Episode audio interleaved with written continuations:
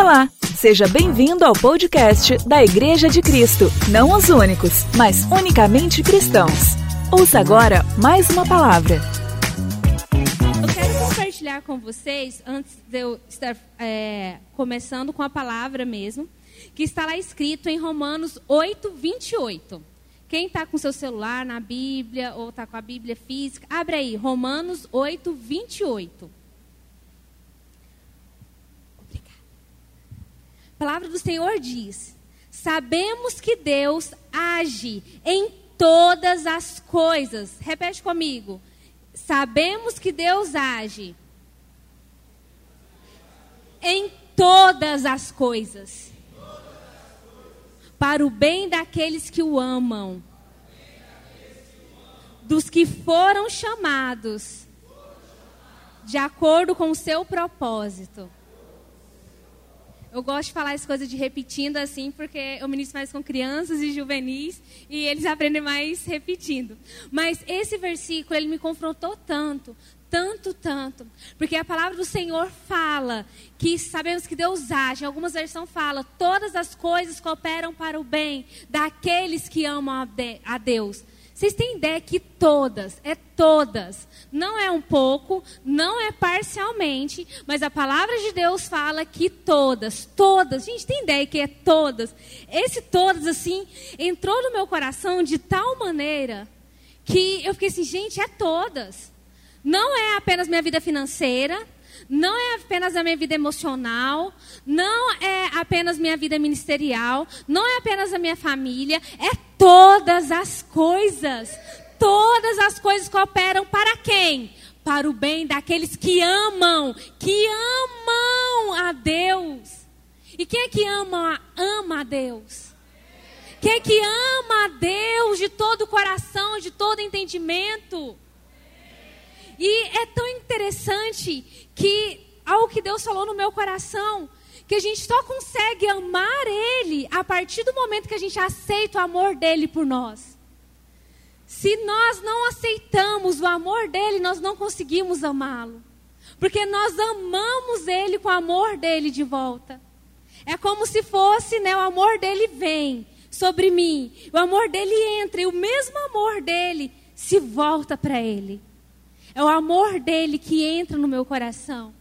Mas se eu estou falando isso para vocês, que todas as coisas cooperam para o bem. Porque, infelizmente, nós somos falhos.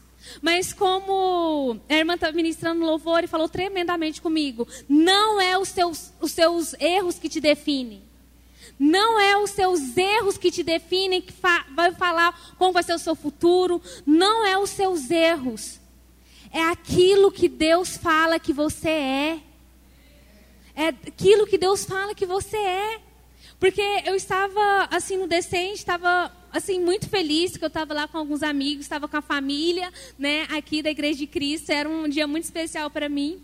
E só porque teve uma pessoa que não pôde ir, essa pessoa tinha o um ingresso, tinha tudo. Eu falei, sim, Deus, ele não veio, né? Mas por que, que aconteceu que não teve como essa pessoa vir, essa pessoa não era cristã ainda. Eu falei assim, gente, talvez era a oportunidade que ele tinha de estar ouvindo e tudo. Mas Deus falou tremendamente no meu coração: não me limite. Vou, não me limite a circunstâncias, não me limite a lugares, não me limite. Eu sou onisciente, onipresente, eu sou soberano, eu sou todo-poderoso. Então, mesmo diante dos nossos erros, mesmo diante das nossas falhas, Deus é aquele que transforma a maldição em benção. Algo que Deus ministrou bastante no meu coração e está falando, irmão falou aqui, foi sobre a vida de Davi. O homem segundo o coração de Deus. O homem segundo o coração de Deus. E a gente vê na trajetória de Davi. Davi era um homem, sim, segundo o coração de Deus. Mas ele era perfeito? Não, ele tinha várias falhas. E uma delas foi né, o adultério, até. Quem, não, quem aqui já conhece a história de Davi? A maioria conhece, mas acontece que Davi, né, derrotou o gigante, tudo ele foi ungido rei, né? E o que, que aconteceu? Aconteceu que durante o seu reinado, Davi, ele adulterou com Betseba e ele mandou que o marido dela ficasse na frente da batalha para que ele morresse. Ele morreu e ele tomou ela como, como mulher, né? Ficou sendo mulher dele. Mas o que, que acontece? Davi fez algo errado? Sim. Foi certo? Não. Mas Deus, mas Davi ele se arrependeu. Davi ele não estava interessado com o que as pessoas estavam pensando e agindo, porque o profeta chegou nele e falou: Davi, você pecou. E na frente de todo mundo, provavelmente Davi rasgou suas roupas, suas vestes e se prostrou diante de Deus, se arrependeu. E Deus é aquele que transforma a maldição em benção. Da adúltera, né, do adultério, de tudo, Deus transformou tudo, porque foi do ventre de Betseba que nasceu Salomão. Foi do ventre dela. De, de várias mulheres, que Davi tinha outras mulheres, mas foi dela que nasceu Salomão, aquele que ocupou o trono e que foi o homem mais sábio. Mas por que eu estou falando isso? Porque mesmo não estou falando para que a gente tenha legalidade para pecar de maneira nenhuma. Mas estou falando assim que mesmo diante da nossa falha, mesmo diante dos nossos erros, os nossos erros não nos definem. O que, que define é a palavra de Deus. Deus ele conhece som dos nossos corações. Sabe quando o nosso coração está contrito, arrependido, e ele transforma toda aquela circunstância em uma circunstância de bênção. E eu fui ver na vida de Abraão também, né, o pai da fé, que por meio dele falou assim: espera que de você né, vai vir um descendente. E ele, mais Sara, se apressaram e fizeram algo e tiveram um filho, mas não foi da forma que Deus tinha, tinha preparado. Teve Ismael. Mas mesmo assim, Deus continuou com a promessa. E do ventre de Sara nas, nasceu Isaac. Por quê? Porque Deus é fiel em todas as suas promessas. Ele não é homem para que minte, nem filho do homem para que se arrependa. Então, o Senhor, em Salmo 145, 13, fala: O Senhor é fiel em todas as suas promessas e é bondoso em tudo que faz. Gente, é tudo que Deus faz, Ele é bom. Não olhe as circunstâncias, não limite as circunstâncias. Vá em frente, confia. Se Deus te deu um chamado, se Deus falou para você renunciar a algo, se Deus falou para você fazer algo, vá e faça. Estela, mas eu não tenho dinheiro. Estela, eu não tenho tempo. Estela, mas às vezes minha família não vai entender. Gente, Deus não é Deus de confusão. Igual a Débora disse, o patrão dela já sabia, porque Deus é aquele que trabalha nos corações das pessoas. Se você não tem condição financeira e Deus falou para você fazer algo, confia, porque Ele vai prover. Ele é o dono da obra, nós somos apenas instrumentos, e a palavra de Deus fala que nós já morremos para nós mesmos. Não é nós que vivemos, mas Cristo vive em nós. Nós somos apenas instrumento. Então vai e faça. Não limite, não limite a Deus. Gente, tem uma música que eu gosto muito da F. Hope, que chama Emanuel e diz o seguinte: As mãos que sustentam o universo, as mãos que sustentam o universo, sustenta o meu coração.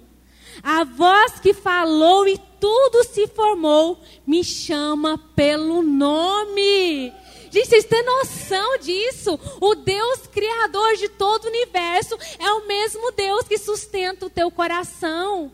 O mesmo que falou, haja luz. Né? Separou terra e água, fez tudo pela voz, é o mesmo que te chama pelo nome. É o mesmo. E ele vai está dizendo para nós hoje: vai faça, vai, espere. Quando eu falo assim do esperar, Espere no Senhor, porque eu sei que Deus colocou sonhos no seu coração. Às vezes, os sonhos em relação à profissão, Deus colocou isso no meu coração. Às vezes, né, Deus falou algo em relação a relacionamento, Deus falou algo em relação a algum curso. E a palavra de Deus, que Deus está falando comigo, incessantemente, é, diariamente, é: espere e confie. Espere e confie. Espere no Senhor. Confie no Senhor. Quando eu falo na espera, é esperar do que essas promessas que Ele fez no tempo certo, no tempo determinado por Ele, vai se cumprir.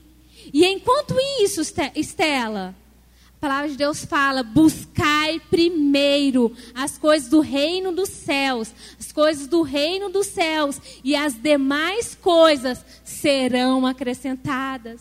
Busca primeiro aquilo que é dele. E o que, que é dele? Sabe, é, quem é que gosta de ganhar presentes? Eu amo ganhar presente. Tem aquelas linguagens de amor, né? Servir, termos de qualidade, é, é, toque físico. O meu é dar e receber presentes. Mas o que, que eu estou falando isso? Quando você imagina que é seu aniversário e você, né, já tem. Estou falando muito, né? Meu Deus. Mas você já tem, todo mundo já sabe que você já tem um, várias blusas rosas, por exemplo. Eu, eu dei um exemplo muito ruim, gente. Não sou muito boa com exemplo aqui agora. Mas, por exemplo, vamos fazer de fonte de um celular. Você já tem um celular, é, tal modelo. E aí, no dia do seu aniversário, você ganha o mesmo presente, vários do mesmo presente. Lógico que é bom receber presente, mas sinceramente, é bom ganhar presente repetido? Sinceramente, você vai lá, troca, né, por outro, não é bom. Mas e pensando em relação a Deus? O que, que eu posso dar para Deus que às vezes ele ainda não tem? Porque eu gosto, eu sou muito ruim para cantar, gente, eu sou péssima, mas eu gosto de cantar quando estou lá em casa fazendo faxina. É, e, mas Deus tem isso no céu? Às vezes o coral de anjos lá cantando e tudo, questão da dança, outras coisas. Não estou falando de maneira nenhuma, gente, desmerecendo, não é isso. Mas o que, que Deus, às vezes, Ele não tem ainda? Já pensou nisso? O que, que às vezes a gente pode dar para Deus que às vezes Ele ainda não tem? Eu falo assim, eu fui vendo assim, Deus ainda não tem todos os corações, sabe? Deus, ele deseja estar em cada um dos corações. A palavra do Senhor fala que ele não quer que nenhum, nenhum pereça. E quem é que se dispõe como instrumento para ir pregar o evangelho, de fazer a diferença? Diz fala buscar primeiro o reino dos céus. O que é que eu posso fazer para que eu possa dar um presente para Deus? me colocar como instrumento nas mãos dele para levar a palavra, para que vidas sejam ganhas, para que vidas sejam salvas, porque a palavra de Deus diz que não me envergonho do Evangelho, porque Ele é salvação, é o Evangelho que é salvação, é a palavra de Deus que é salvação. Então nós devemos falar, nós devemos proclamar a palavra de Deus, porque Ele é a salvação para que todos que nele crê, é o Evangelho, é a palavra. E muitas vezes nós nos limitando, limitamos, falando, Deus, eu não consigo, Deus, eu sou tão falha, Deus, eu sou tão isso, Deus, mas, mas olha o que, que Deus diz que nós somos. Está lá em segundo, em 1 Pedro 2, que diz, vocês, porém, são geração eleita, sacerdócio real, nação santa, povo exclusivo de Deus, para anunciar as grandezas daqueles que o chamou das trevas para a maravilhosa luz. Nós somos geração eleita, gente. Nós fazemos parte de um sacerdócio real para proclamar luz que possamos ser luz, sabe? Então não é as fofocas que diz quem eu sou, não é os meus erros, mas é a palavra de Deus. Nós somos as meninas dos olhos dele, nós somos a geração eleita, nós somos sacerdócio real, nós somos nação santa. Que por meio das nossas vidas, outras vidas venham ser impactadas, que possamos ser sal, que possamos ser luz, amém? Então, não fique às vezes preocupado, mas Estela, é difícil? É, eu sei que é difícil a gente descansar em Deus. E, e é tão interessante que minha discipuladora, ela fala o seguinte, Estela, o único esforço que a gente tem que fazer é para entrar no descanso de Deus. Ele pede para a gente se esforçar para entrar no descanso dele. Sabe, isso me constrange. De saber que o Deus que criou todas as coisas é aquele que sustenta o meu coração, que fala e as coisas se faz, é o mesmo que chama, me chama pelo nome. Algo que eu sei é que Deus, ele tem mais prazer em estar na minha presença do que eu estar na presença dele. Isso me constrange de tal maneira, porque é o amor dele que faz com que eu queira que vidas sejam ganha. Não é o medo, não é status, não é querer aparecer, mas é o amor e saber que eu quero que outras pessoas possam desfrutar desse amor. Mas, no entanto, às vezes nós deixamos o medo tomar conta do nosso coração. Às vezes nós deixamos a insegurança tomar conta do nosso coração.